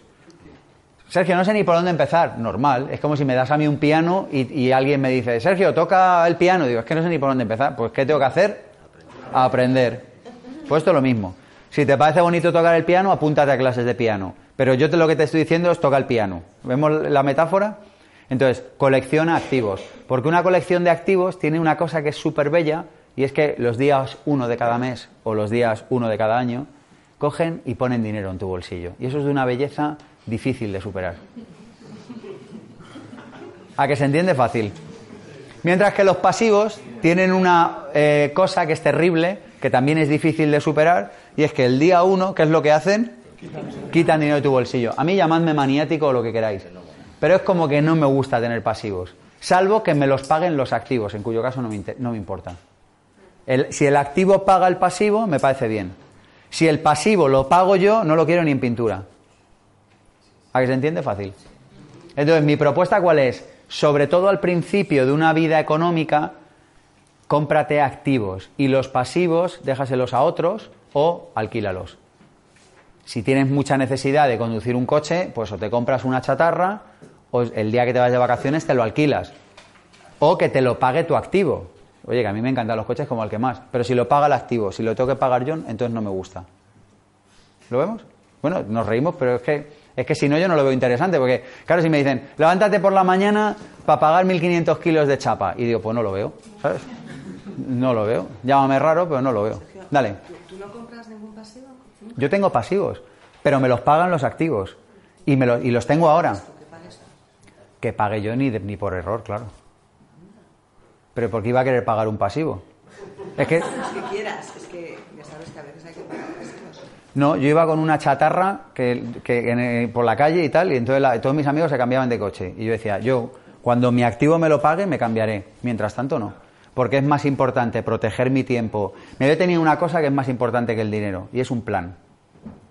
¿Veis la diferencia? Puedes tener un plan, o puedes tener dinero, o puedes tener las dos. Yo tuve primero el plan. Entonces, si tengo el plan, ¿sabes? Mi plan era, no me voy a poner ni un solo pasivo encima, que no sea, o sea, por ejemplo, calcetines, pues me los compro, porque todo de momento no los alquilan. ¿Sabes? O sea, cosas así sí. Claro, nos reímos, pero, pero ¿entendéis la mentalidad que estoy tratando de... La mentalidad es, si genera un gasto, no lo quiero. Por ejemplo, un pasivo que me compré muy temprano, mi bicicleta. Yo voy en bici a casi todas partes y quiero una buena bicicleta. Y esa bicicleta no, no tiene ni sentido alquilarla a 360. Entonces cogí, hice lo que hago siempre, que es me compro la mejor calidad que puedo en cada momento. Entonces fui y me gasté una pasta indecente en la bicicleta. Diez años después sigue funcionando como el primer día. ¿Por qué? Porque cuando uno compra bien, funciona. Entonces ahí sí me compré un pasivo. Pero es que ni siquiera era un pasivo, porque es que me lo iba a ahorrar en taxis. Porque yo voy en bici a todas partes. En Madrid me refiero. ¿Veis la idea? La idea es, si es pasivo no me interesa. ¿Hay excepciones? Sí, te lo estoy diciendo, me compré una bici, no sé, pues vale. Pero como así de concepto no me interesa. Si lo paga el activo, sí me interesa o no, ya veremos. ¿Sí? ¿Veis que eso, o sea, yo lo que os estoy proponiendo es otra manera de pensar. Entonces, pero fijaros que estamos educados para tener pasivos. ¿Por qué? Porque al niño que cumple 18 años, especialmente si le ha ido bien en la selectividad o lo que se haga ahora, que ya parezco un abuelo, no sé, lo que el- eso. Eh, si especialmente le ha ido bien, ¿qué le hacen los papás? ¿Qué le regalan? Un coche. Es decir, un pasivo. Es como si le dieran. Bueno, en fin. Es como si le dieran una colleja. Es como, toma, como ha sido bueno, pumba. ¿Sabes? Claro, yo como yo lo veo es, ¿quieres un coche? Genial, como te quiero te voy a hacer que tengas un coche. Entonces nos vamos a sentar a pensar juntos de qué manera con esos 10.000 euros puedes construir un activo que te pague un negocio, un, lo que sea, da igual, algo, no sabemos qué, algo que te genere cash para que luego tú te compres el coche o lo alquiles o hagas lo que quieras. ¿Lo vemos que son dos maneras diferentes de pensar? ¿Cómo? Hay una diferencia. Claro. Pero es que, es que es otra manera de pensar. Por eso digo que estos son conceptos. Por eso lo de cinco cosas que no te contaron en la escuela. Porque en la escuela no te dicen, tío, no te compres un pasivo y menos con 20 años y menos que lo tengas que pagar tú. Esto no te lo explican. Yo firmé una hipoteca con 24 o 25 años a 30 o 35 años. Claro, digo, pero es que esto, es que esto no tiene, claro, a mí me ha servido mucho porque gracias a eso, pues espabilé. Pero realmente no tiene ningún sentido. O sea, yo creo que, que hubiera sido mejor que nunca sucediera aquello. Activo, pasivo. ¿Lo vemos? ¿Y el alquiler? ¿Y el alquiler? ¿Es un pasivo? no? No. A ver, una cosa es lo que ingreso y lo que gasto y otra es lo que tengo y lo que debo. Por favor, hagamos dos, dos magnitudes diferentes. O sea, una cosa es lo que ingreso y lo que gasto. Un alquiler va al gasto, no va a lo que debo. Tengo una casa, debo una hipoteca, debo el importe con una eh, garantía hipotecaria. Pero bueno, para entendernos. Tengo una casa, debo un préstamo con garantía hipotecaria. Tengo un ingreso, tengo un gasto que es un alquiler. ¿Vemos que es diferente? Para lo bueno y para lo malo, pero es diferente. Entonces yo lo que digo es que tener cosas aquí en el pasivo no molan, porque los gastos los puedo recortar. Si yo cojo y me voy a un restaurante, si el día de mañana no quiero ir a un restaurante, no voy. Pero si me he comprado siete hornos para cocinar en casa y los debo, los hornos ya los tengo y los tengo que pagar. Con lo cual yo soy más amigo de llevar las cosas a los gastos y de llevar las cosas a los activos que me generen ingreso. ¿Se entiende lo que estoy diciendo? Construye ingresos, construye tu propia fuente de ingresos, aunque sean chiquititos. Chiquitín, si da igual. No, solo me da 50 al mes. Genial, pues 50. Pues ya empiezas, ya tienes la colección. Claro, el que tiene una colección de cuadros no se compra 100 cuadros de golpe, se compra uno. El primer día se compra uno. Pues esto es lo mismo. No, Sergio, es que no se me ocurre cómo hacer. Pues sabes lo que te voy a decir, ¿no? Edúcate, aprende. ¿Qué es lo que te toca hacer? Ya está. Pero vamos, que hay gente ahí fuera que los tiene, te lo vamos, te lo garantizo como que me llamo Sergio. Porque depende de lo que pongas el foco, tienes unas cosas o tienes otras cosas. O sea, yo lo que voy es a que cuando una persona te cuenta una cosa, pero incluida la mía, ¿eh? Ojo. Yo vengo aquí y os, yo os cuento desde mi mayor honestidad posible cosas que creo que son importantes y que ojalá se contaran en el sistema educativo. De hecho, a mí me encantaría no tener este trabajo. ¿Se entiende? Significaría que viviríamos en un mundo mucho mejor del que vivimos. Entonces yo vengo aquí y os cuento mi experiencia. Pero tú escucha a otra gente. Escucha a este también, no se escucha a todo el mundo. Yo hay una cosa que me encanta y es aprender. Entonces, alguien me cuenta algo, yo cojo y tomo nota. Y luego me monto mi... mi- mi- Yo, mi- mi- mi- yo lo que digo es que, prefi- o sea, al final siempre, mira, te voy a responder con lo que yo creo. Yo creo que siempre vas a tener problemas de dinero, pero que hay problemas de dinero que molan y problemas de dinero que no molan. Entonces, tengo un montón de fuentes de ingresos, tengo una colección de ingresos y tengo problemas. eh, A mí es un problema que me gusta. Hay otro problema que es no llego a fin de mes y tengo que andar mirando la cuenta todo el día. Ese problema no me gusta. Al final tienes que elegir qué tipo de problemas. O sea, problemas vas a tener, es verdad, siempre vas a tener problemas en la vida. Elige el tipo de problemas que vas a tener. Ya está. Porque estos se solucionan, estos también, pero estos son más fáciles de solucionar. Bueno, seguimos amigos. Activo, pasivo. ¿Esto lo tenemos claro? Genial. Vamos con otra idea básica y seguimos avanzando. Hay cuatro eh, formas de estar en el mundo del dinero. Eh, hay cuatro maneras de estar en el mundo del dinero, que son empleado, autónomo, empresario, emprendedor, inversor. Son cuatro maneras completamente diferentes, que tienen dos idiomas diferentes a su vez. El idioma del empleado y del autónomo suele ser uno, el autónomo se entiende bien con el empresario, pero el empresario y el inversor hablan otro idioma. Si digo lo de los idiomas, ¿se comprende? Son dos maneras de ver la vida diferentes, son dos maneras de estar en el mundo, dos maneras de analizar las, las- situaciones, dos maneras de enfrentar las conversaciones. Lo que pasa es que, claro, sales a la calle y todos se cruzan por la calle. Y entonces tú dices, no, toda esta gente habla el mismo idioma.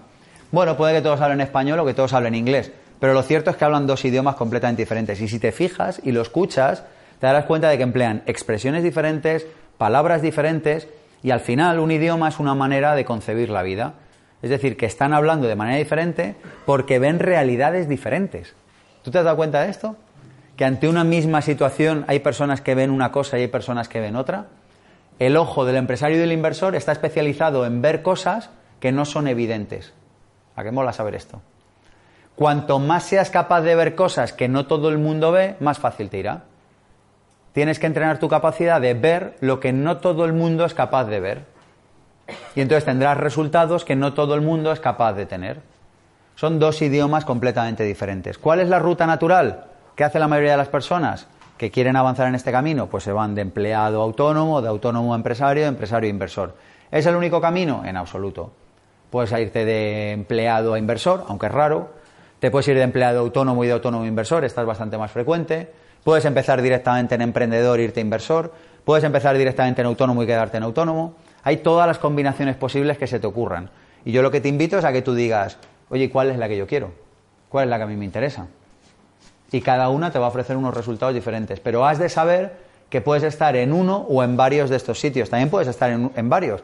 Podrías tener un trabajo por las mañanas y por las tardes hacerte autónomo. ¿Sí o no? Puedes tener una empresa y entonces te obligan a pagar la cuota de autónomo y a ser autónomo, con lo cual ya estás en dos. Puedes ser empleado y tener algunas inversiones, estás en dos.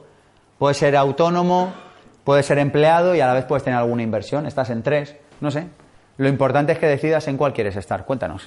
Eh, yo es que eh, autónomo lo veo como una mezcla de, de empleado y empresario. Sí, están en la mitad. Están en la mitad, efectivamente. Como que trabajas para ti, ¿no? Y a la vez tienes que, que- Eso es. Es un, sí, es un híbrido, es un híbrido. En el peor de los casos tiene lo peor de los dos mundos y en el mejor de los casos tiene lo mejor de los dos mundos. Y depende de, es verdad, y depende de cómo tú seas capaz de montártelo. Amigos, ¿qué más conceptos básicos hay? Muchos más, pero ¿cuáles serían los mínimos? Saber eh, libertad financiera, saber los cuatro factores críticos en relación al dinero que necesitamos aprender, cómo generarlo, cómo conservarlo, cómo hacerlo crecer y cómo protegerlo. Necesitaríamos saber qué es el termostato financiero, la libertad financiera, la independencia financiera. Ahí lo dejo para el que lo quiera investigar y el que quiera saber más, pues se puede venir al seminario y ahí lo trabajamos. Y si no, pues te buscas por internet. Pero para mí estos como los conceptos mínimos mínimos que necesitamos conocer. Seguimos avanzando, amigos. Nos vamos al punto número, ¿quién se acuerda? Al punto número 4, al punto número 4. Nos vamos al punto número 4, que son hábitos económicos, que esta es una cosa que a mí me gusta mucho. Buenos hábitos financieros. Vamos con ellos. Esto lo mismo, es parte del contenido del seminario Vivir con Abundancia. Os doy aquí como algunos de ellos para que los podáis incorporar en cualquier caso, tanto si venís como si no venís, ¿vale? Hábitos de inteligencia financiera. Primero de ellos, estudia cada día. Idealmente de dinero o idealmente de negocios o de desarrollo personal. Fíjate que hay un principio que dice, tu negocio, tu economía no crece ni un milímetro más de lo que creces tú como persona. ¿Esto se entiende? Tu economía no crece ni un milímetro, pero ni uno más, ¿eh? O sea, es, es matemático. No es que me falta crecer como económicamente, crece como persona. Por eso digo, crece cada día en cualquier aspecto de desarrollo personal o en cualquiera de las cuatro áreas que componen la energía de los seres humanos, que como sabéis, la física, cuidado del cuerpo, de la salud, lo emocional, cuidado de mi visión del mundo, de mi relación con otros seres humanos, eh, la parte intelectual, aprender a pensar, Fijaros qué cosa, ¿eh? Aprender a pensar, o sea, pararse dos minutos y a ser capaz de pensar, cuidar de la energía intelectual y por último, cuidar de la energía espiritual. Cualquier persona que crezca en estas cuatro facetas crecerá económicamente. Y cuando digo en estas cuatro, me refiero a las cuatro. Oye, esto es como el cole. No he sacado SUFI en esta y sobra en la otra. Genial, pasas de curso, pero tienes que sacar SUFI. ¿Se entiende la idea?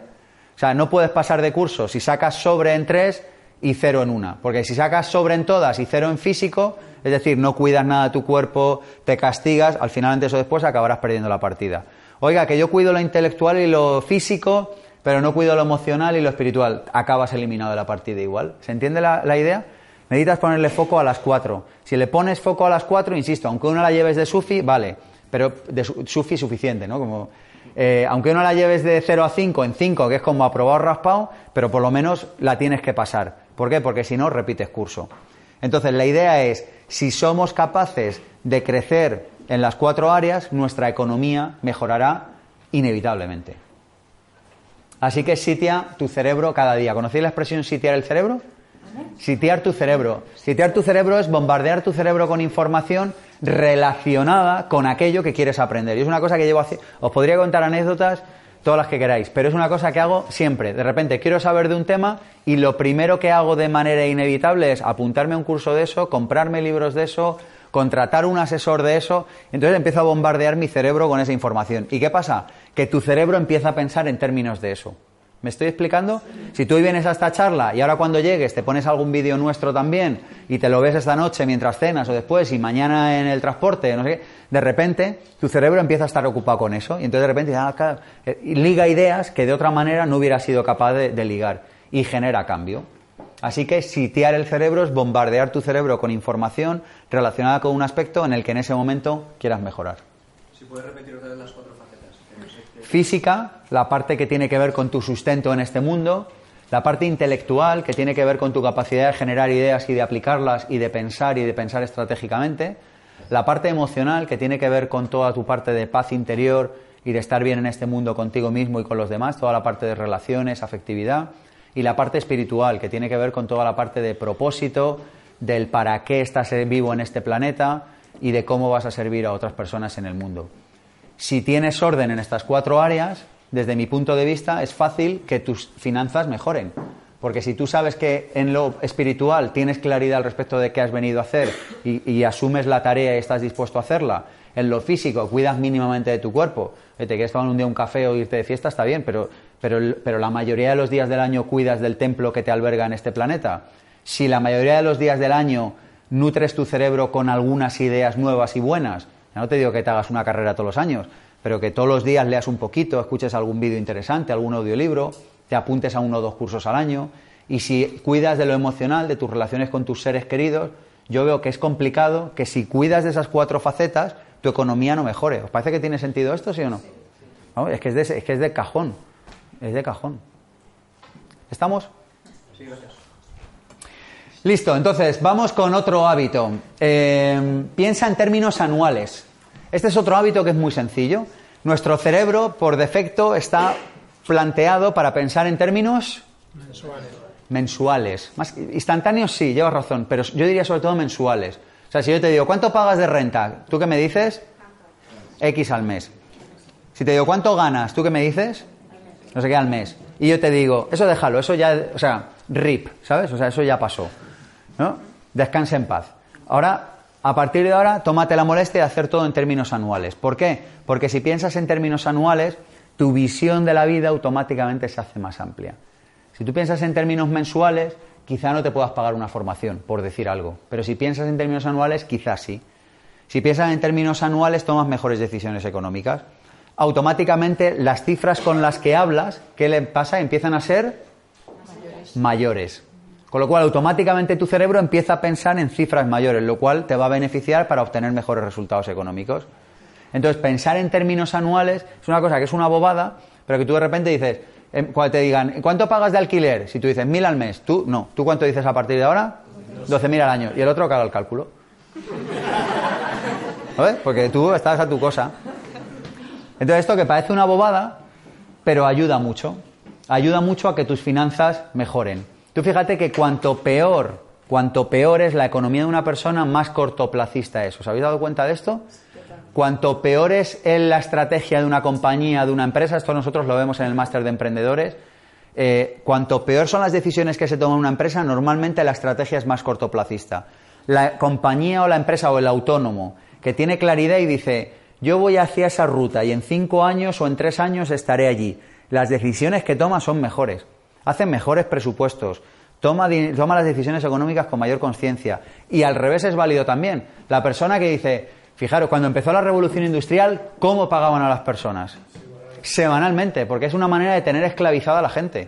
Claro, si, si tu perspectiva de dinero es semanal, es que por narices que no vas a poder tomar una buena decisión en tu vida. Así que pensemos en términos anuales. Este es otro hábito que a mí me parece muy fácil de implementar y que puede dar resultado. Más cosas. Ahorra independientemente de la cantidad con la que arranques. Si tú dices, Sergio, es que no puedo ni el 1%, pues ahorra el 1. No sé, ratea a la frutera, no sé. ¿Sabes? Pero ahorra algo, ¿sabes? No, es que no me llega. Digo, pues cuando vayas a pagar a la de la pescadería, dile, quítame un urillo, que tengo que ahorrar. Que he estado en la charla al Sergio. ¿Sabes? Da igual, ahorra algo. Porque ahorrar es, insisto, ahorrar no es nada, no te va a llevar lejos. Pero es la condición mínima. ¿Se entiende esta idea, sí o no? Es como, si no eres ni siquiera de ahorrar un poquito, no vas a tener una cantidad con la que jugar para empezar luego a construir otras cosas. Entonces, aunque sea muy poquillo, que digas, va muy raspado, pues ahorra 10 euros al mes, no sé, pero ahorra algo, lo que sea. Nosotros lo que proponemos en el Vivir con Abundancia, de hecho hay un, hay un capítulo entero, que no voy a entrar ahora porque es un capítulo gordo, pero que es donde explicamos la inflación, es decir, el poder adquisitivo que pierde tu dinero cada año y cómo la inflación se está comiendo el poder adquisitivo de millones de personas en este mundo que ni siquiera lo saben. Entonces, tener dinero ahorrado efectivamente se lo come la inflación. Pero es que sin dinero ahorrado no puedes jugar. Es como un peaje que tienes que pagar, desde mi punto de vista. Y luego, si quieres, eh, es que no me quiero ahora meter en ese jardín, luego si quieres explicamos cómo evitar eso. Pero mi punto de vista es que el colchón de tranquilidad tiene que tener la mayor liquidez posible. Ese es mi punto de vista. Porque a tu cerebro reptiliano le gusta negociar sabiendo que tiene pasta en el banco. Así, hablando claramente. No, la puedo recuperar en tres meses. Ya, pero a tu reptiliano está más feliz viendo los numerillos allí, ¿sabes? O los billetes en el bolsillo. Es una cosa, no sé, es, llama, sí, es como una cosa como de... Es una cosa psicológica, es como el cuento este del Jodorowsky, supongo que lo conocéis, que va un amigo y le pide a otro y le dice, oye, ¿me dejarías 10.000 euros? Dice, no, es que hay tanto dinero y tal. Dice, te los voy a devolver esta tarde. Dice, es más, te los devuelvo esta tarde con intereses. Y, el otro dice, sí, en serio, sí, sí, solo los quiero esta tarde. Total, vale, da los 10.000 euros, el amigo se va, vuelve por la tarde y toma, 11.000 euros. Dice, joder, que te puedo dejar mañana otra vez. Dice, ¿y qué has hecho? Dice, no, mira, es que iba a negociar un trabajo nuevo y quería ir con dinero en el bolsillo, porque siempre se negocia mejor con dinero en el bolsillo. Entonces, esto es así, ¿sabes? Es como, no es lo mismo negociar con cash en el banco o con dinero en el bolsillo que negociar con el agua al cuello. Esto si quieres, si te vienes a vivir con abundancia, ahí lo trabajamos profundamente el tema de la inflación, que como sabéis, bueno, si es que al final me tiréis de la lengua, va.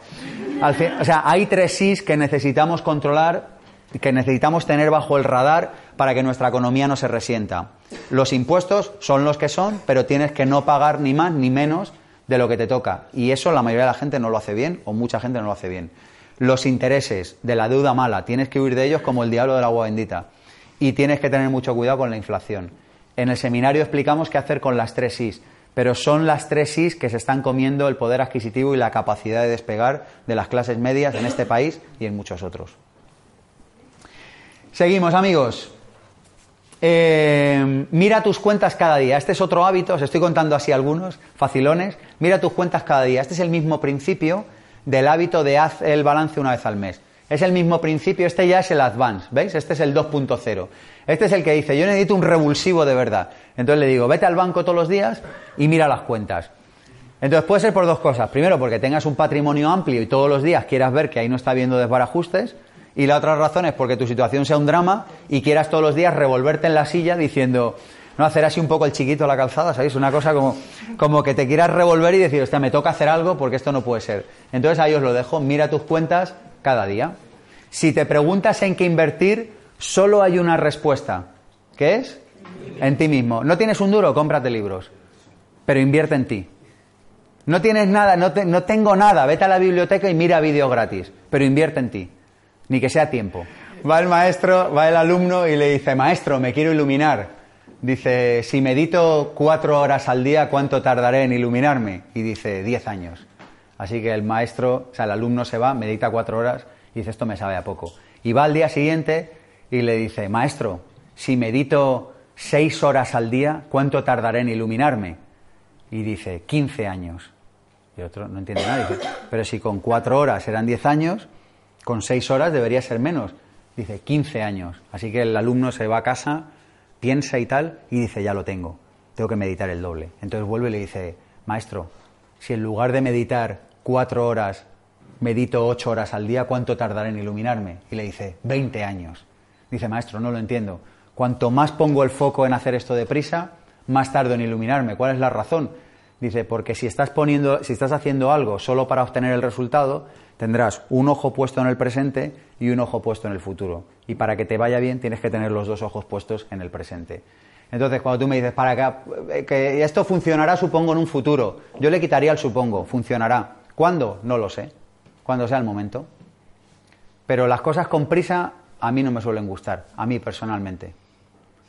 Los caminos en la vida, las plantas crecen a una velocidad, los bebés crecen a una velocidad. Tú no puedes coger una embarazada y decirle, pero pare ya, no sé ni cuál es el imperativo, no sé. no sé, lleva un tiempo. lleva un tiempo, ¿sabes? Pues es que, pues es que crecer como persona lleva un tiempo y los resultados vendrán cuando tengan que venir. Vale, genial. Y para acabar, dos, dos hábitos ahora que vienen Navidades que sé que os van a encantar, ¿vale? Un hábito. No juegues a la lotería hasta que no tengas ni hasta que hasta que ganar la lotería te diera igual. Aquí lo dejo. Dice, hostia, ya me, me iba, me iba bien, hasta aquí ha ido pasando. Pero esto ya, esto ya no, ¿eh? Manolo, ya te dije yo que era raro este tío.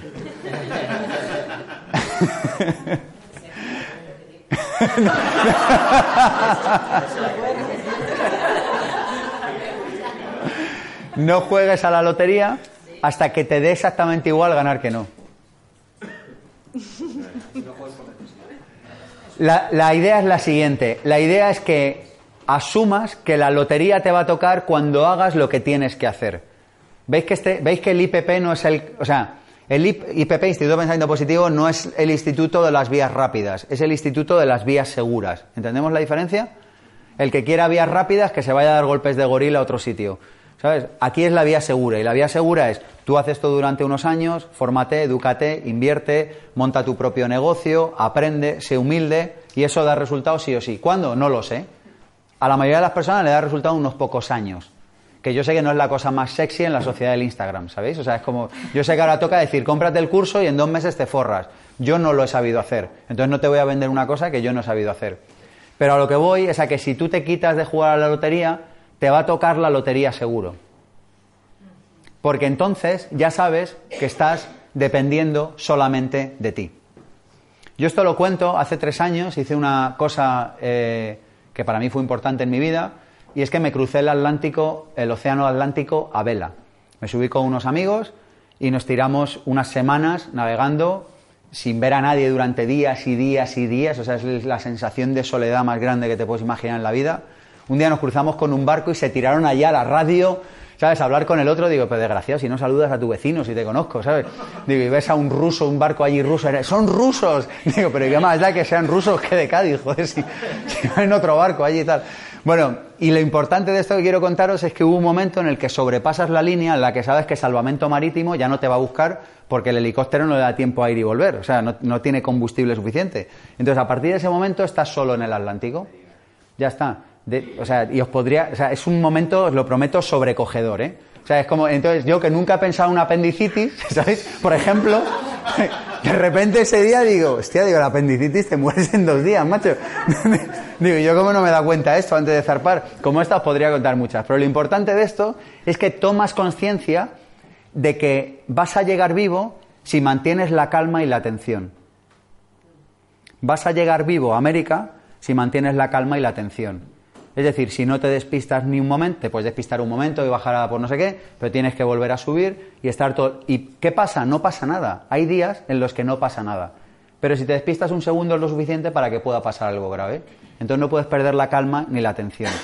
¿Por qué cuento toda esta anécdota relacionada con la lotería? Porque quiero que os deis cuenta de que estáis solos en el océano. Eso es lo que quiero que entendáis. ¿Que hay otros barcos? Sí. ¿Que tienes la suerte de que si te cruza alguien te, y le pides ayuda te la va a dar? Sí. Es lo que os decía. ¿Que si se te estrellas el airbag salta? Sí, pero mejor no te estrelles. Estás solo en el océano. Y yo cuento esto porque yo hace muchos años yo jugaba un euro a la semana a las loterías, no me acuerdo ni qué era, no sé, algo. Yo tenía una propuesta y yo decía, va, por un euro, 52 al año no me arruino, lo he hecho. Y entonces me acuerdo un día que fui y dije, si es que me estoy engañando, me estoy engañando, o sea, no me va a tocar. Y si me toca, da igual porque mi cerebro seguirá con mentalidad de pobre. Y yo seguiré siendo pobre porque mi cerebro seguirá siendo pobre. Y entonces ese día, además que me acuerdo perfectamente, en la, en la administración de lotería de la Plaza de Lavapiés, me acuerdo que llegué y me di la vuelta y dije, no volveré a jugar nunca jamás a nada hasta que me dé igual que me, o sea, hasta que me dé tan rotundamente igual, o sea, que alguien me diga, oye, pon la lotería de Navidad, que si te toca, te toca, no sé, 30 millones, y yo, 30, va, por 30, venga, va, pues 30, va, toma, ahí lo tienes. Pero que me dé igual, ¿sabes? O sea, una cosa como que me dé igual ganar o perder. ¿Por qué? Porque de esa manera yo ahora sé que estoy navegando solo por el Atlántico, con calma y con atención. ¿Se entiende la idea? Y eso es lo que te propongo, porque esa es la realidad. Esa es la realidad. Nadie puede hacer por ti lo que tú no vas a hacer por ti. Los demás te van a ayudar, pero solo cuando tú te ayudes a ti mismo. Y cierro con otra anécdota. En el libro que estoy preparando hablo de, la historia de los de Viven, de la película. O, yo no la he visto la película porque no puedo ver ese tipo de películas, me ponen muy nervioso. Si tienen tiros o violencia o cosas así, no las puedo ver. Y si hay un estrello tampoco. En fin, no la he visto, pero sé de qué va. Total, que me puse a investigar sobre la historia y los tipos se estrellaron, estuvieron allí esperando, no sé, 60 días, no sé cuántos días, a que los fueran a rescatar. Y mirad qué bonita metáfora, de hecho la cuento en el libro. Como no les iban a rescatar y estaban en unas situaciones que si tenéis ganas de emociones fuertes, buscarlas y leer sobre eso, hubo un equipo de ellos que dijeron, ¿sabéis qué? Que nos vamos a buscar ayuda para que nos rescaten, porque sabemos que no nos van a rescatar. ¿Y sabéis lo que pasó? En cuanto salieron a buscar ayuda, tuvieron la enorme suerte de que se encontraron con un señor que iba por allí con un asno por los, por los picos y, ya saltó la, la voz de alarma y les fueron a buscar. Pero fíjate que todo surgió cuando ellos salieron a buscar ayuda. Se podrían haber quedado allí, es que lo cuento, se podrían haber quedado allí y, y se hubieran muerto allí de inanición. Pero cuando ellos dieron el primer paso, cuando ellos dijeron, nosotros vamos a hacer que nos salven, transcurrieron unos pocos días y les fueron a buscar. Y esto es lo que yo os invito a que hagáis. Estamos en una cumbre, siempre hay gente que está dispuesta a ayudarte. Yo siempre que he necesitado ayuda la he encontrado en mi vida. Yo creo que yo por lo menos me siento profundamente agradecido a la vida. La vida ahí fuera, desde mi punto de vista, es mucho más generosa de lo que yo nunca jamás hubiera sido capaz de imaginarme. Pero tienes que salir de la cumbre nevada tú. Si tú te quedas en la cumbre nevada, nadie va por ti. Así que amigos, eh, con esto cerramos. El último paso de todos es simplemente buscarte un grupo de apoyo. Esta es la última idea que quería transmitiros hoy. Búscate un grupo de apoyo de personas que quieran crecer contigo en el aspecto que a ti te interese. Entiendo que si hoy estáis aquí es porque os interesa crecer en lo económico. Búscate un grupo de personas con las que puedas compartir. Un grupo de personas que puede ser un mastermind. Hay un vídeo, por cierto, en YouTube que explico cómo hacer un mastermind, si a alguien le interesa. Eh, hay muchos vídeos también que amplían temas de lo que he estado viendo hoy. Búscate un grupo de apoyo, personas con las que puedas crecer. Así que amigos, las personas que queráis seguir avanzando con nosotros, ahora os cuento cómo podéis hacerlo. Simplemente antes de irnos me gustaría que en silencio cada persona apunte un compromiso de qué se lleva de la charla de hoy. Solamente eso, un compromiso. Un compromiso es una acción concreta con una fecha y un minuto concreto. A mí duplicar es una cosa que me gusta. Tu cerebro duplicar lo pilla mejor que un 8%. Es una cosa que tu cerebro entiende muy bien. Esto lo explicamos también en el seminario, que es como... El, claro, tú dices, ¿cuánto...? Mira, y con esto cierro, venga, va, que es que al final... Mira, otra idea. Ganes lo que ganes este año, si duplicas durante 5, en 5 no tienes problemas económicos. Probad a hacer la cuenta. Estés donde estés, durante 5 años, arranca el 1 de enero y di, yo este año tengo que entregar el doble de valor a la sociedad y por tanto recibir el doble de dinero. ¿Se entiende la idea? Y al año siguiente vuelves a repetir la operación. Voy a entregar el doble de valor. ¿Qué es el doble de valor? Tengo un restaurante y tiene 12 mesas. Pues sirve 24 mesas. Entrega el doble de menús. Dobla las mesas, no sé, lo que sea. Al año siguiente tienes 24 y dice, ¿y cómo haría yo para entregar 48 menús? Y hace esta progresión durante 5 años. Moléstate en hacer las cuentas y ya verás que cualquier persona que duplique en 5 años dejará de tener problemas. Amigos, mil gracias y adiós. gracias. Te damos la bienvenida a los podcasts de Instituto Pensamiento Positivo. Nuestra misión es divulgar y democratizar la inspiración, los conocimientos y las claves prácticas de desarrollo personal y desarrollo profesional para que puedas disfrutar de una vida más plena y significativa. Te invitamos a conocer el máster de emprendedores.com y el máster de desarrollo personal.com. Los seminarios Vivir sin jefe, Vivir con abundancia, Vivir con propósito y nuestro club de emprendedores Mastermind. Accede a cientos de artículos con claves prácticas y herramientas para mejorar tu vida personal y profesional en nuestra web pensamientopositivo.org. Amplify your career through training and development solutions specifically designed for federal government professionals. From courses to help you attain or retain certification, to individualized coaching services, to programs that hone your leadership skills and business acumen, Management Concepts optimizes your professional development. Online, in person, individually, or groups, it's training that's measurably better. Learn more at managementconcepts.com. That's managementconcepts.com.